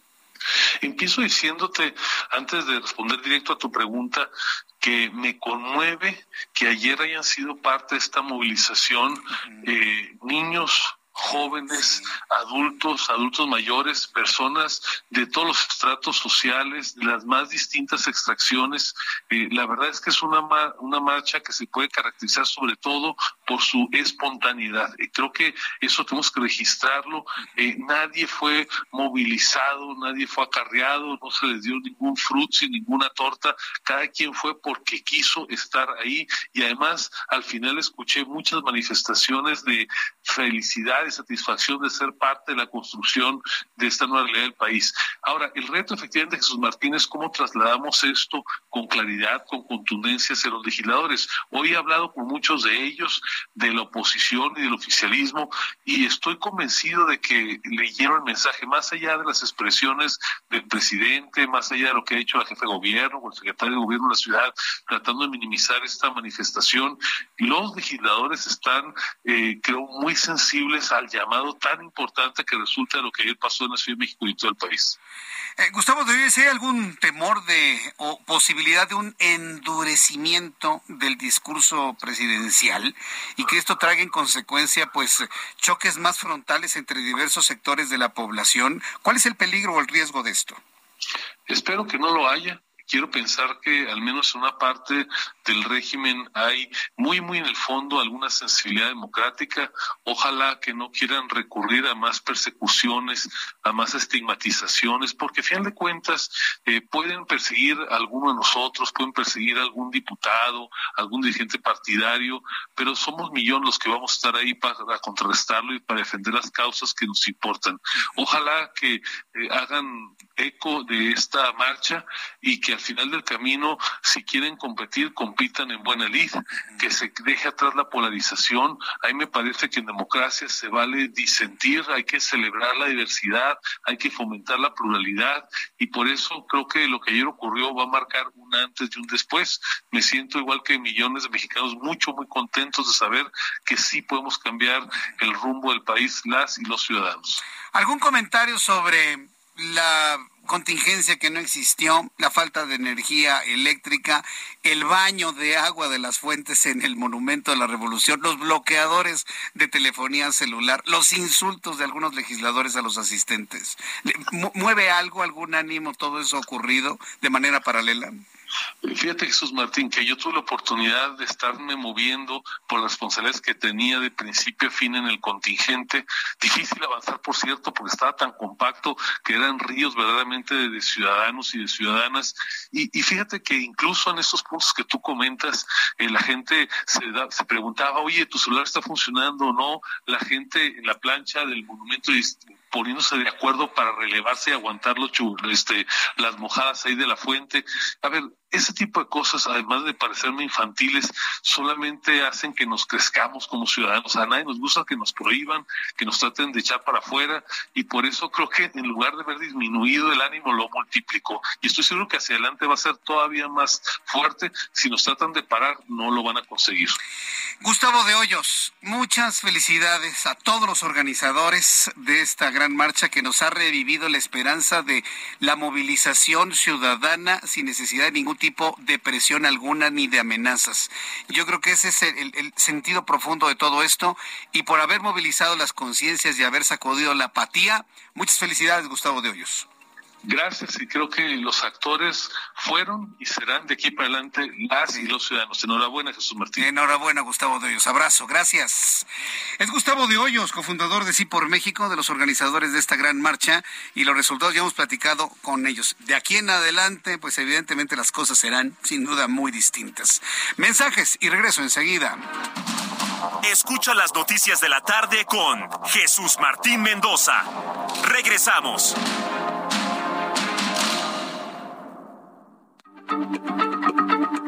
Heraldo Radio, la H se lee, se comparte, se ve y ahora también se escucha.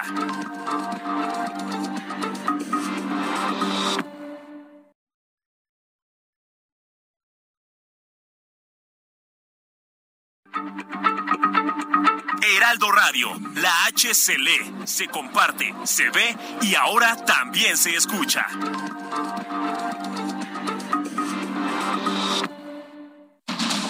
Continúa Heraldo Noticias de la tarde con Jesús Martín Mendoza.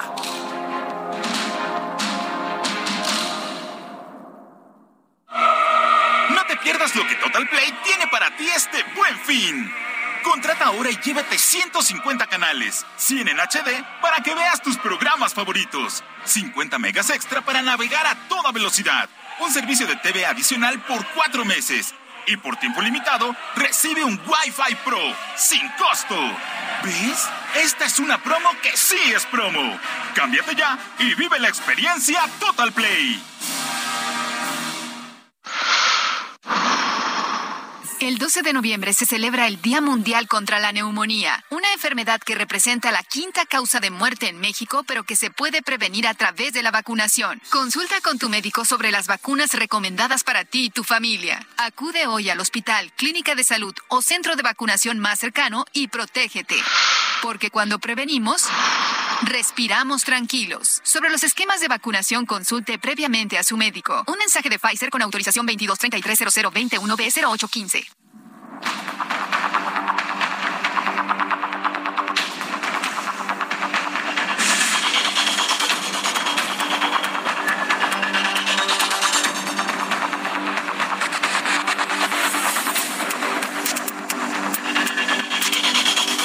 22330021B0815. con 31, las 19 horas con 31 minutos hora del centro de la República Mexicana. Qué rápido se pasa el programa.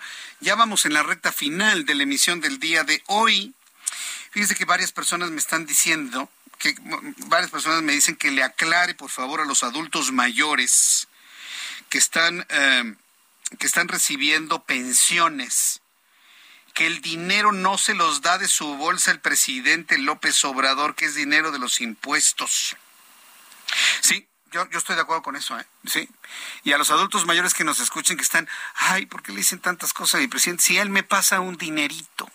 No, pues sí, él te lo pasa administrativamente, pero el dinero es de los impuestos que paga él, él, él, él, ella, su vecino, el de arriba, el de abajo, el empresario, todos. De ahí se toma y de ahí se le pasa a usted, adulto mayor. Sí, me parece que la precisión es muy prudente, hoy y siempre, en cualquier momento. Que es uno de los programas de mayor justicia, sin duda. Yo nunca le he puesto un pero al programa de pensiones de adultos mayores. Pero sí tiene razón las personas que les di, que se plantee de que el dinero de dónde viene, de los impuestos, viene del erario, no de la bolsa de López Obrador con la idea de que, ay, pues, caritativo. Gracias por las aclaraciones, ya lo aclaramos. Y sí lo hemos dicho, y la gente lo sabe, viene de los impuestos, viene de los impuestos, a fondo perdido. Pero es uno de los programas, pienso yo, desde mi punto de vista, más justos que puede haber. Imagínense, un hombre o una mujer que ha entregado toda su vida a la productividad del país, llega a la edad adulta sin fuerza para trabajar y sin un peso. ¿Por qué? Porque lo entregó todo a su familia. Una pensión me parece que es lo más justo. Y tan justo ha sido que se ha convertido en programas federales de gobierno desde antes que López Obrador llegara a la presidencia de la República. Entonces, bueno, pues quien lo tiene, a disfrutarlo y administrarlo correctamente, sabiendo que es el esfuerzo de millones de mexicanos que pagamos impuestos. Bien, ¿qué va a pasar finalmente después de la marcha esta? ¿Qué va a pasar? ¿Qué va a suceder? Ya lo preguntaba Gustavo de Hoyos, ¿de qué manera se va a trasladar esta, este ánimo, esta presión, vamos a llamarlo así, generada por la marcha hacia el legislativo? Que tendrá entre sus manos la delicada tarea de aprobar o no aprobar la propuesta de reforma del presidente mexicano. Bueno, pues empiezan a encender algunos focos, algunas luces que nos dicen claramente qué es lo que va a ocurrir con ellos. Por lo pronto, el primero que ya levantó la mano para asegurar que no se va a aprobar una reforma regresiva a la democracia ha sido Ricardo Monreal. El senador Ricardo Monreal afirmó que en la Cámara de Senadores se actuará con mucha seriedad, se actuará con mucha responsabilidad constitucional. Yo le voy a recordar una cosa. Monreal no está solo, ¿eh? tiene un grupo de, de senadores a su alrededor. Dice que se va a actuar con mucha seriedad, con mucha responsabilidad constitucional, por lo que no va a apoyar, dice Ricardo Monreal, una reforma electoral que sea regresiva. ¿Qué es lo más regresivo que puede haber en una ley electoral? Que los votos los cuente el gobierno. ¿sí? Eso es lo más regresivo que puede existir. Bueno, dice Ricardo Monreal que él no va a aprobar una reforma electoral regresiva. Agregó que la población mexicana no debe preocuparse porque serán las cosas bien, aseguró el senador de Morena en el Senado. Dijo, respetando la constitucionalidad y no imponiéndose por la mayoría, sino construyendo acuerdos entre los senadores. Vamos a escuchar al senador Ricardo Monreal, lo que pues desde mi punto de vista es una contestación a lo que planteaba José Waldenberg en el templete y pues un mensaje claro al Palacio Nacional. Escuchamos a Ricardo Monreal les puedo decir con toda honestidad que no se preocupen. En el Senado habremos de hacer las cosas con seriedad y con responsabilidad constitucional. No vamos a actuar eh, de manera eh, improvisada, no vamos a actuar de manera precipitada, no vamos a actuar de manera irreflexiva. Vamos a actuar con mucha seriedad. Así es de que no debe de preocuparse la población, se los aseguro. Vamos a actuar como siempre lo hemos hecho en el Senado, con mucha responsabilidad, ecuanimidad y prudencia, que es lo que nos obliga y lo que nos exige los ciudadanos de todos los niveles y de todos los partidos y creencias. Es el primer legislador que sale a medios de comunicación para decir cuál va a ser su posición en torno a ello. No a una reforma electoral regresiva. Ahora bien, hay que ver qué es lo que entiende Ricardo Monreal por una propuesta regresiva y una progresista, ¿verdad? Pero por lo pronto ahí está ya este señalamiento y si tomamos en cuenta que se ha convertido en un fiel de la balanza, pues habrá que ver cómo se van a poner las cosas en el Senado de la República. Dejamos el tema político un momento cuando son las siete con 36, 19 horas con 36 minutos hora del centro de la República Mexicana. Vamos hasta Oaxaca. Sigue el problema de la basura en Oaxaca. Amigos se nos escuchan en Oaxaca a través del Heraldo Radio, estamos llevando el seguimiento de lo que sucede en la ciudad capital. Inclusive las personas que están escuchándonos a través del Heraldo Radio Oaxaca, yo les invito para que me escriban a través de mi cuenta de Twitter, arroba Jesús Martín MX, y YouTube en el canal Jesús Martín MX y me compartan cómo han lidiado con el tema de la basura. ¿Dónde está guardando usted su basura? El problema es el siguiente, que en Oaxaca, comerciantes y residentes cercanos a la zona del mercado de Abasto, donde en días pasados se denunció la acumulación de basura, están alertando que se han registrado probables casos de hepatitis y cólera. Pues, pues mire, antes de la hepatitis y el cólera, lo más grave cuando se acumula la basura es la fauna nociva, ¿eh? cucarachas y ratas, para empezar. Y, estoy hablando de fauna, estoy hablando de fauna. Bueno, pues alertan que se han registrado probables casos de hepatitis y cólera con la acumulación de basura. A estos señalamientos se suman los realizados por habitantes del fraccionamiento Valle Esmeralda, Colonia Satélite y El Arenal, mismos que han reportado a personas enfermas o, con enfermedades gastrointestinales. Vamos a entrar en comunicación con Karina García, nuestra corresponsal en Oaxaca Capital, a quien le agradezco estos minutos de comunicación. Estimada Karina, bienvenida, ¿cómo te va? Muy buenas noches. ¿Qué tal Jesús Martín? Efectivamente, pues hoy en la mañana, sorpresivamente, nuevamente habitantes del centro de la capital oaxaqueña arrojaron sus desechos sólidos en el zócalo de la ciudad ante la mirada atónita de los turistas quienes se encontraban en este lugar. Y es que desafortunadamente ya casi un mes se ha cumplido de esta problemática debido a la falta de un relleno sanitario y por lo tanto los habitantes de este fraccionamiento, Valle Esmeralda, la colonia satélite y el Arenal, así como eh, quienes tienen sus puestos alrededor del mercado de abasto, pues han denunciado que se han registrado probables casos de hepatitis, hepatitis y cólera. Incluso en estas, en estos asentamientos también se han reportado, como efectivamente lo has mencionado, enfermedades gastrointestinales. A través de un comunicado de prensa, los comerciantes pues denunciaron esta falta de atención a la problemática y es que desde hace un mes efectivamente no se ha logrado concretar este la compra de un terreno para poder instalar el relleno sanitario y la basura la están llevando al nuevo cuartel policíaco que se ubica precisamente en inmediaciones de estas colonias que son muy cercanas a la capital oaxaqueña. En este sentido, también los servicios de salud de Oaxaca han activado el monitoreo de enfermedades sujetas a vigilancia epidemiológica en todas sus unidades médicas de los valles central. Esto para prevenir, identificar y atender oportunamente cualquier posible caso de infecciones respiratorias agudas, hepatitis, parasitosis, intestinales, diarrea, dengue, entre otras. Sin embargo, los servicios de salud aún no han confirmado algún caso de este tipo, Jesús Martín. Sin embargo, la población ha estado alerta y ha estado alertando sobre la situación, toda vez que no solamente pues es la fauna nociva, también los malos olores, Jesús Martín. E, eso me indica que entonces en Oaxaca tienen una alta concentración de, de basura y de, basura orgánica, ¿verdad? Sí, porque imagino que cartones, vidrios, aluminios, eh, plásticos, PETs, esos, esos ya están destinados a su reciclamiento, ¿no? Pero hay mucha basura entonces orgánica ahí aventada en las calles.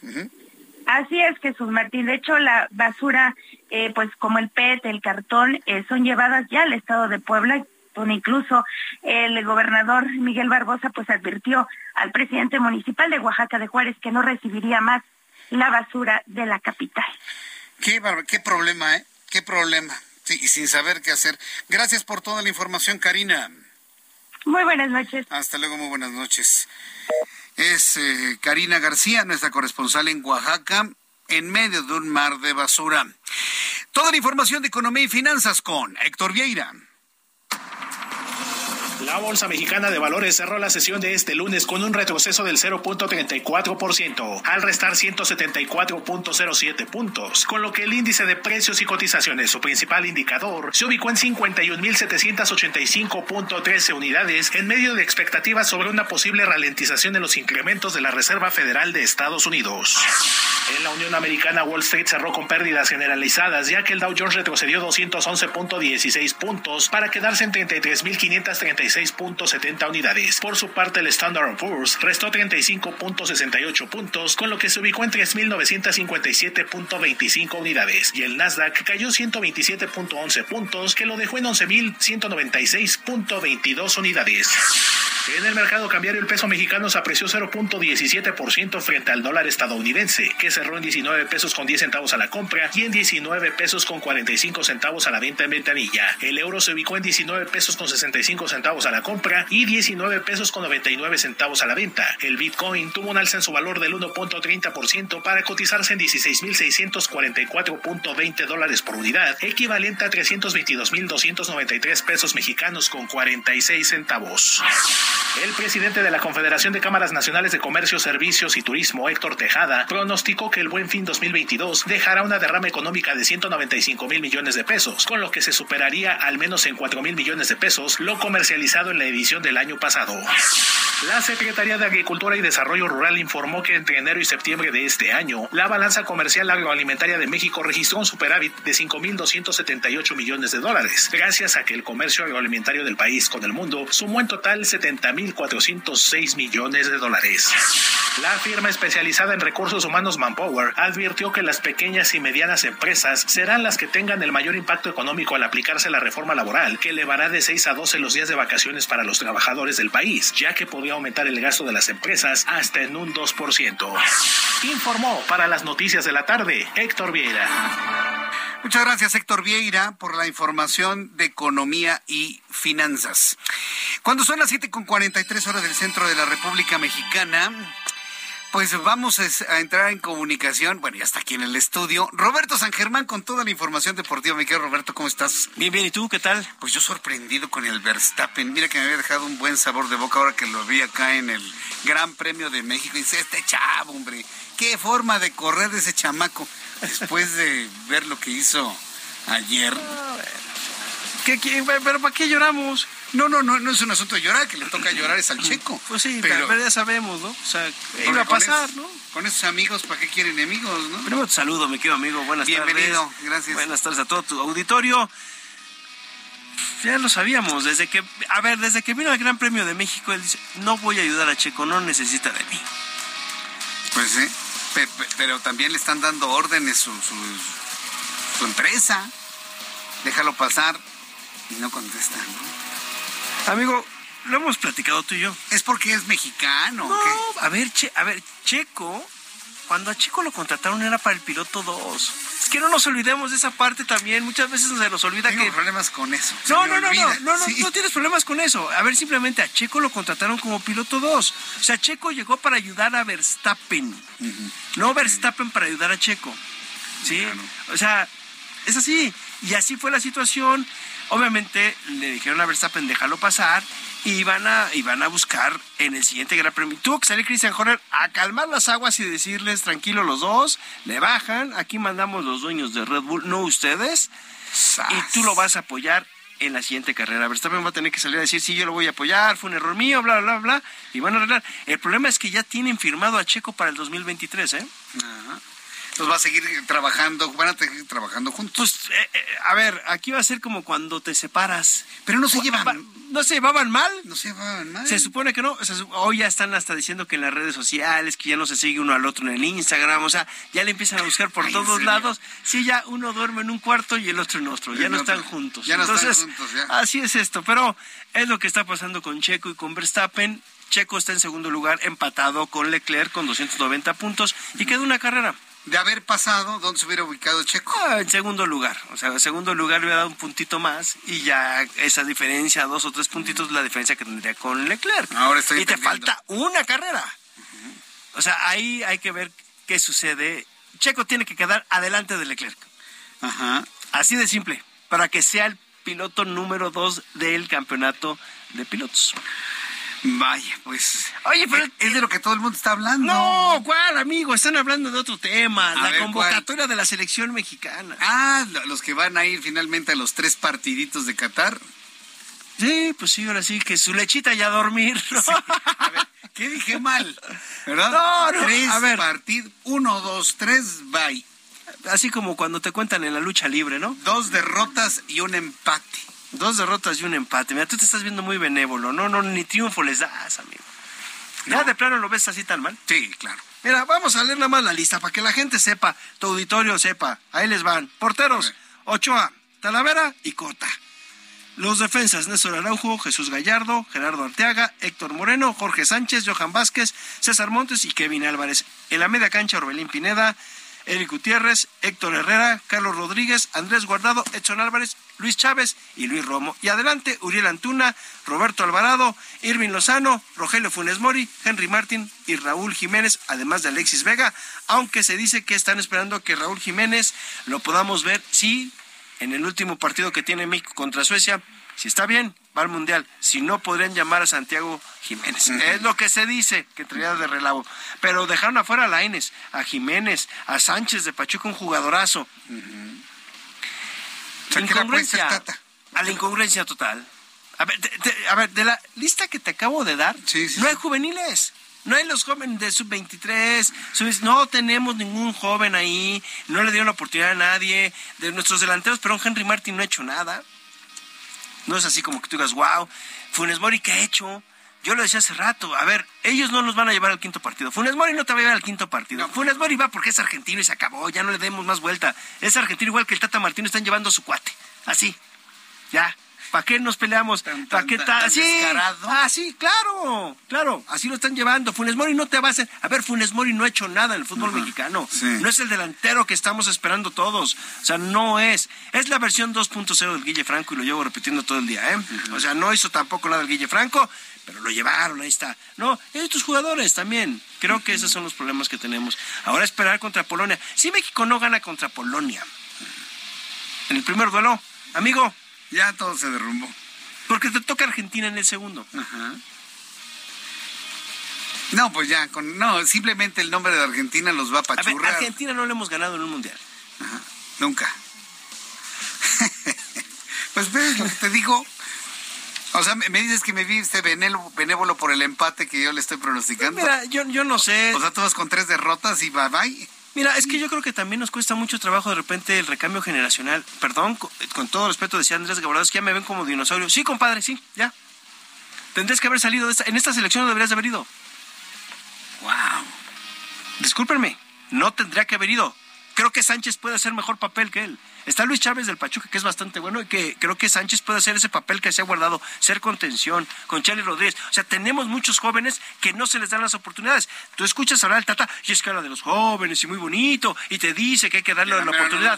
y a la mera hora no los llevas. Te llevas un cuate tuyo en la delantera pensando que te va a salvar. No te va a salvar de nada, señores. Ni con el Chicharo, ni, ni a ver, ni llevando Hugo Sánchez, ni resucitando a Luis. No, pues qué desmotivante para los chavos, ¿no? ¿O qué? Pues claro. ¿Tú crees que no? A ver, Diego Lain estaba muy molesto. Sí, tampoco tiene minutos. Estoy de acuerdo. Santiago Jiménez estaba metiendo goles en la Eredivisie allá en Holanda. Tampoco lo va a llevar. ¿no? Ok, estos jóvenes están para el 2026, que el Mundial es en México, no trae fogueo. Y todo mundo habla en los medios, y no lo digo yo, pues que el Tata no va a renovar. Ya no lo quieren. A ver, calificamos porque estamos en CONCACAF, amigo. Nada más. Pero por desempeño futbolístico. Tú dime el último año. Bueno, por las derrotas. O sea, fue malísimo. Hubiera apostado al pronóstico si me hubiera llevado una lana. Sí, sí, sí, exacto. Pues o sea, ¿le ganas a Irak 4 a 0? Tampoco es como decir Irak es una potencia, ¿eh? No, o sea, Irak también va como, eh, para lo que hemos visto como México, ah, Dios, va, chao, ¿no? Vas ahora contra Suecia, a ver qué va a hacer contra los suecos. Te vacunaron y feo en el Mundial anterior habrás aprendido la lección, porque además te necesitas llevar, ese es un buen sinodal. Todo va a ser por arriba con Polonia, ¿eh? Y para Robert Lewandowski, ¿eh? ¿Cómo le vas a hacer? No sé. Y tienes que, y debes de tener a un portero que salga por los balones. Ochoa no lo hace. Si va a dejar a Ochoa, amigo, van a rematar todo de cabeza. Y ya sabemos esa historia. A México el balón parado le hace muchísimo daño. Y no es de ahorita, es de toda la vida. Es uno de los némesis que tienen nuestros defensas. El balón parado nos hace mucho daño. Y todos los centros a la olla. Entonces, ¿qué va a pasar? Si no tienes un portero que salga, Lewandowski te va a ganar varias. Y remata muy bien de cabeza. Y Ochoa no sale. Aquí tienes que poner a Talavera por lo menos para lucharle y salir por balones. Pero son las decisiones. ¿Y, esa lógica que me estás aquí planteando la tiene el Tata o no? ¿Qué, hemos platicado usted? Sí, porque, porque, porque luego, así la lana, ya sé, que, que, nada más van por los billetes, ¿no? Y para hacer comerciales de, de rastrillos desechables. ¿no? Y hacer sándwiches y rastrillos y este tomar juguitos y agüitas. Y coches, venta de coches. Y, vender coches. O sea, eso van a ser actores de comerciales de televisión. Pues para ganar cuentas. Al final de cuentas se quejó el Tata también en algún momento, ¿no? Que se dio cuenta de que la selección mexicana pues nada más van para hacer comerciales, ¿no? Y que pues dijo, oye, me los quitan cuando estamos en concentración para que van a hacer comerciales. O sea, eso no es posible, eso no pasa en otras partes del mundo, ¿no? Ah, pues aquí sí pasa, ¿no? Bueno, en este, en este país pasa. Bueno. ¿De, qué quieres que platicamos? ¿Qué pasa? Pues, pues, viste lo de la marcha ayer, ¿no? Ah, pues eso nos debe de, motivar a muchas cosas. Ustedes están mintiendo, fueron 12 mil personas. Yo no sé qué vieron ustedes. ¿eh? Ay, mira, fuimos si quieren mil, hombre. Mil, mil. 500, éramos 500 y todas las fotografías están trucadas, hombre, ya. ¿Es Photoshop, amigo? Photoshop, sí, sí, sí. O sea, es, la misma persona eh, pegada varias veces. Sí, fuimos, 34 nada más. ¿Fue como un ¿dónde está Wally? Sí. Dice Noroña, este, no hubieran llenado ni la tercera parte. bueno, órale. ¿De, de, pues, qué? Del, del Zócalo Capitalino. Ay, bueno, amigo, sí, la cuarta parte, hombre. La tercera parte del Zócalo, ¿no la llenas? Nada, nada más la banqueta, pues, nada más, ya. O sea, sí dijo que... ¿En serio salieron con ese descaro? Sí, sí, dijeron que no, que el presidente había dicho que no se llenaba ni la mitad. Y Noroña me dice, Jesús Martín, pues ni la tercera parte. Y yo le digo, pues órale, pues está bien, ni modo. ¿Para qué tanta preocupación de una ¿Pero de qué Zócalo están hablando, amigo? Porque si es el de aquí de la Ciudad de México, o pues sea... Es uno de los más grandes del mundo. Eso lo, a ver, perdóname, lo atiborraron. Sí, claro, por O sea, ¿cuántos zócalos fueron ayer? Como cinco o seis zócalos. Ayer. Pero pues, no hay peor ciego que el que no quiere ver. No, es que no, como en el fútbol. Discúlpame, es que tú estás viendo la botella medio vacía y otra la ven llena. Ah, pues en el Heraldo es cuestión de enfoques. Yo la veo medio lleno. Pues por eso es a lo que voy, ¿no? O sea, pues porque así lo ven. Es depende de cómo lo estés viendo, con qué óptica, ¿no? Sí, así es. ¿O qué esperabas? ¿Que iban a llegar de reforma, todo reforma, hasta la salida a Toluca?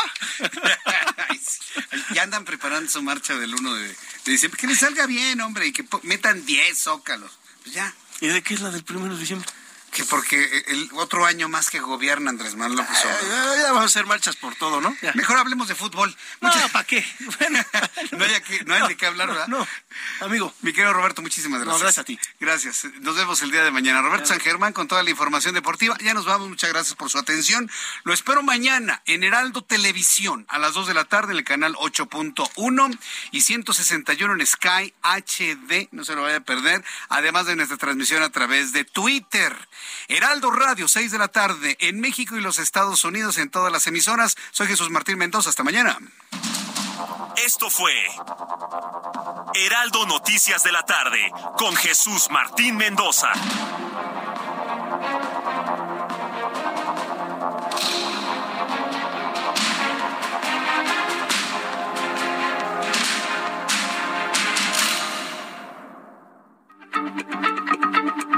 Heraldo Radio, la H se lee, se comparte, se ve y ahora también se escucha.